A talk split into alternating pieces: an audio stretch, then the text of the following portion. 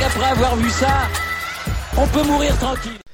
Bonjour à toutes et à tous et bienvenue dans ce podcast pour débriefer le premier tour de l'Open d'Australie.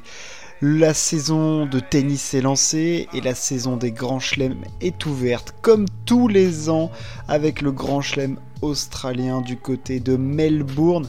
L'Open d'Australie qui cette année se déroule, alors oui on va pas revenir sur toute l'affaire Novak Djokovic mais sans le numéro 1 mondial qui bon faute de vaccination et euh, machin politique il n'est pas là, euh, on va analyser tout ça sans lui. Ce premier tour s'est déroulé, il, y a déjà pas mal de petites choses euh, à dire. Voilà, la saison, la grande saison de tennis est enfin lancée, on n'avait eu que des 250 pour le moment. C'est le premier grand chelem, les hostilités commencent entre les cadors du circuit. Évidemment, Zverev et Medvedev sont attendus. On attend également du Rublev, du Berrettini, voir à quel niveau peut évoluer Rafael Nadal, euh, lui qui vise, hein, tout comme Novak Djokovic, on n'en parle pas, mais euh, ce 21e titre majeur.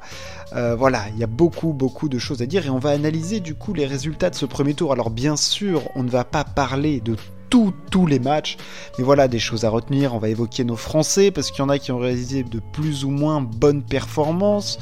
voilà, on a eu des jolies histoires. Enfin bref, pas mal de choses à raconter, évidemment, hommes et femmes, en commençant par le tableau homme. Alors bon, euh, les gros, ça passe, il hein. n'y a pas de casse pour, euh, pour les tout meilleurs.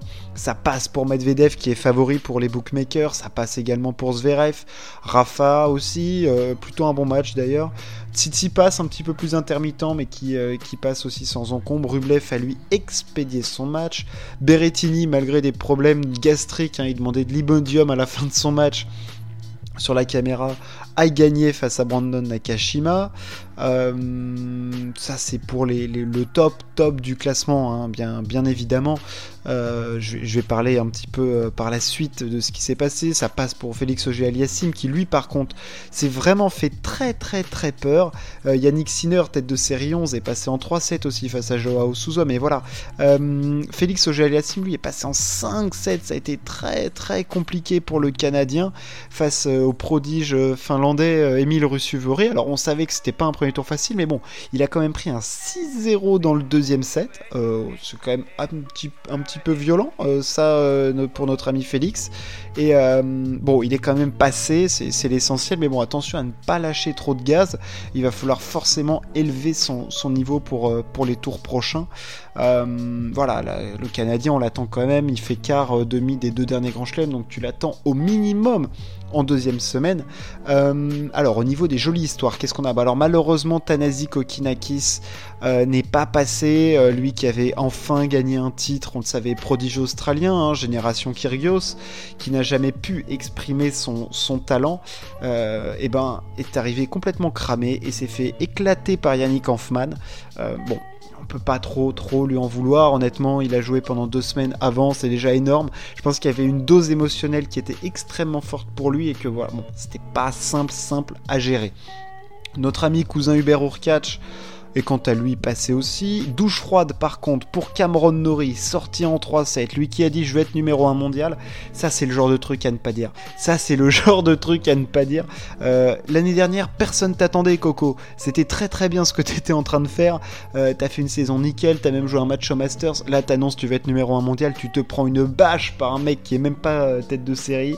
Bon alors c'est Sébastien Corda, hein, mais bon, quand même, quoi. Enfin, je dirais, elle fait un peu mal aux fesses, celle-là. Il, devait un petit peu boiter notre ami euh, Cameron Nori.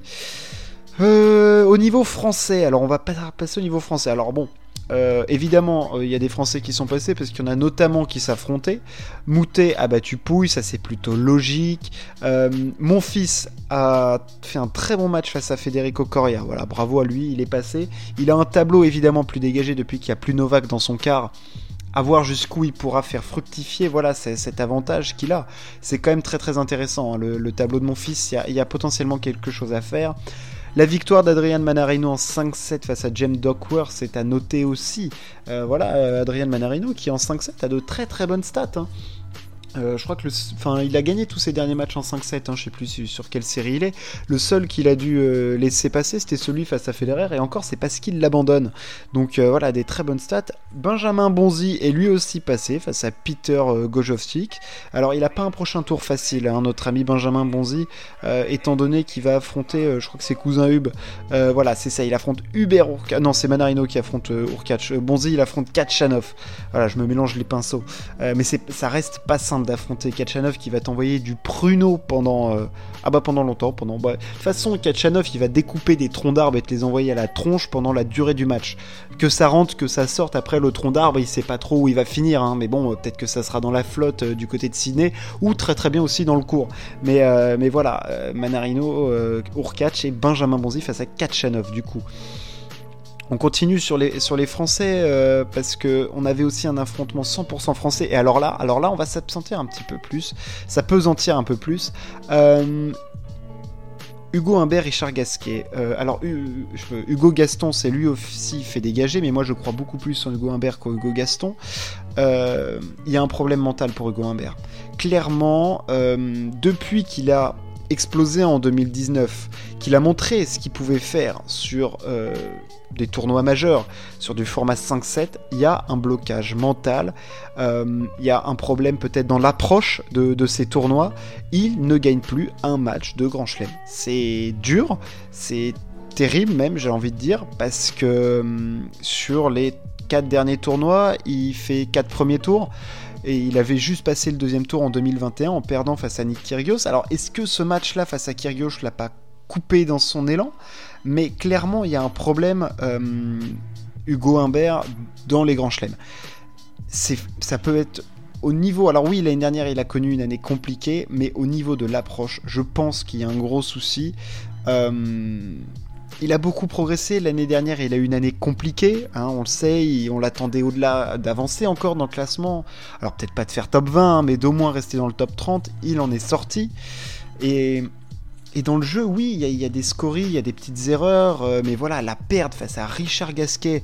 Putain, Gasquet qui met. J'ai rien contre Gasquet, jeu magnifique, hein, tout ce qu'on veut, mais. Putain, il mettait plus une balle dans le cours, Gasquet. Enfin, il court plus. Enfin, je veux dire, Hugo Humbert, il doit lui mettre en 3-7. Ça doit être plié en 3-7, ça, Hugo. Et là, il perd en 4 en perdant deux tie-break. Euh, non, non, non, non, non. C'est interdit de faire ça. Je suis, extrêmement déçu parce que je suis sûr qu'il peut nous faire des trucs, euh, des trucs top, euh, Hugo Humbert. Mais là, dans l'approche mentale des grands chelems, il y a peut-être trop de pression, pas le bon, c'est peut-être pas pris par le bon prisme encore, faut qu'il voit ça avec, euh, avec son coach.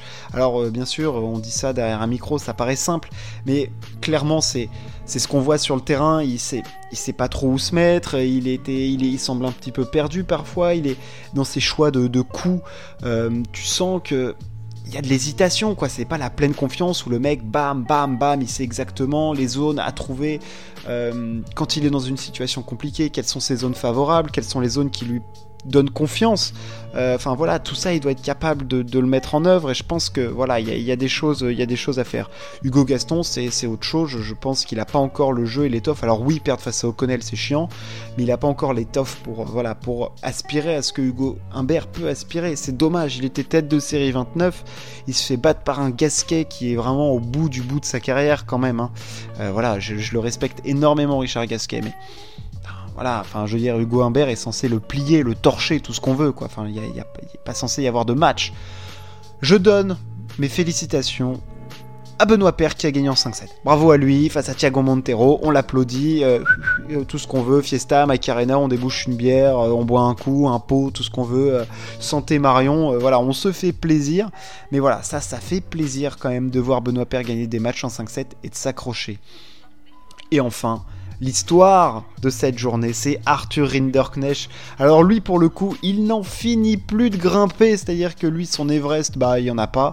Euh, il a éclos, oui, sur le tard Arthur Rinderknecht, mais on le sentait venir depuis l'année dernière et c'est solide. C'est solide ce qu'il fait. Euh, et là, il gagne en 5-7 en Australie face à Alexei Popirine avec un public qui est complètement contre lui du début à la fin et on les voit le français, les trash talk à la fin. Euh, je voulais cirer votre Australien, il a été sublime. Franchement, ça fait extrêmement plaisir de le voir se donner comme ça à fond. Euh, Arthur Hinderknecht qui gagne son premier match à l'Open d'Australie. Il avait fait pour l'instant qu'il avait passé qu'un tour l'année dernière à l'US Open. Euh, il avait perdu face à, notre pote Carlos Alcaraz. Arthur Hinderknecht en 5-7 face à Popirine dans une ambiance de feu, quel plaisir. Ça a été dur. Alors oui, il en a chié, ça a été complexe, ça a été compliqué pour lui, mais il est là, on le voit, sa progression, elle est fulgurante depuis l'année dernière. Et ouais, ouais, c'est un des fers de lance de la France en ce moment, clairement, c'est un des tout tout meilleurs joueurs français. Hein. Euh, enfin, je veux dire, il y, a mon fils. Et Rinderknecht, il est top 3. Hein. Enfin, je veux dire, c'est très très bien ce qu'il est en train de faire. Et là, c'était très très dur son match. Et ouais, il s'est battu, il est allé l'arracher, il affrontera Dan Evans euh, au prochain match, ça va être complexe, mais quand même, il y aura peut-être euh, quelque chose euh, à aller faire. Voilà, bravo, bravo Arthur. Et, et Nick Kyrgios, lui, s'est offert le droit d'affronter Daniel Medvedev à son prochain match.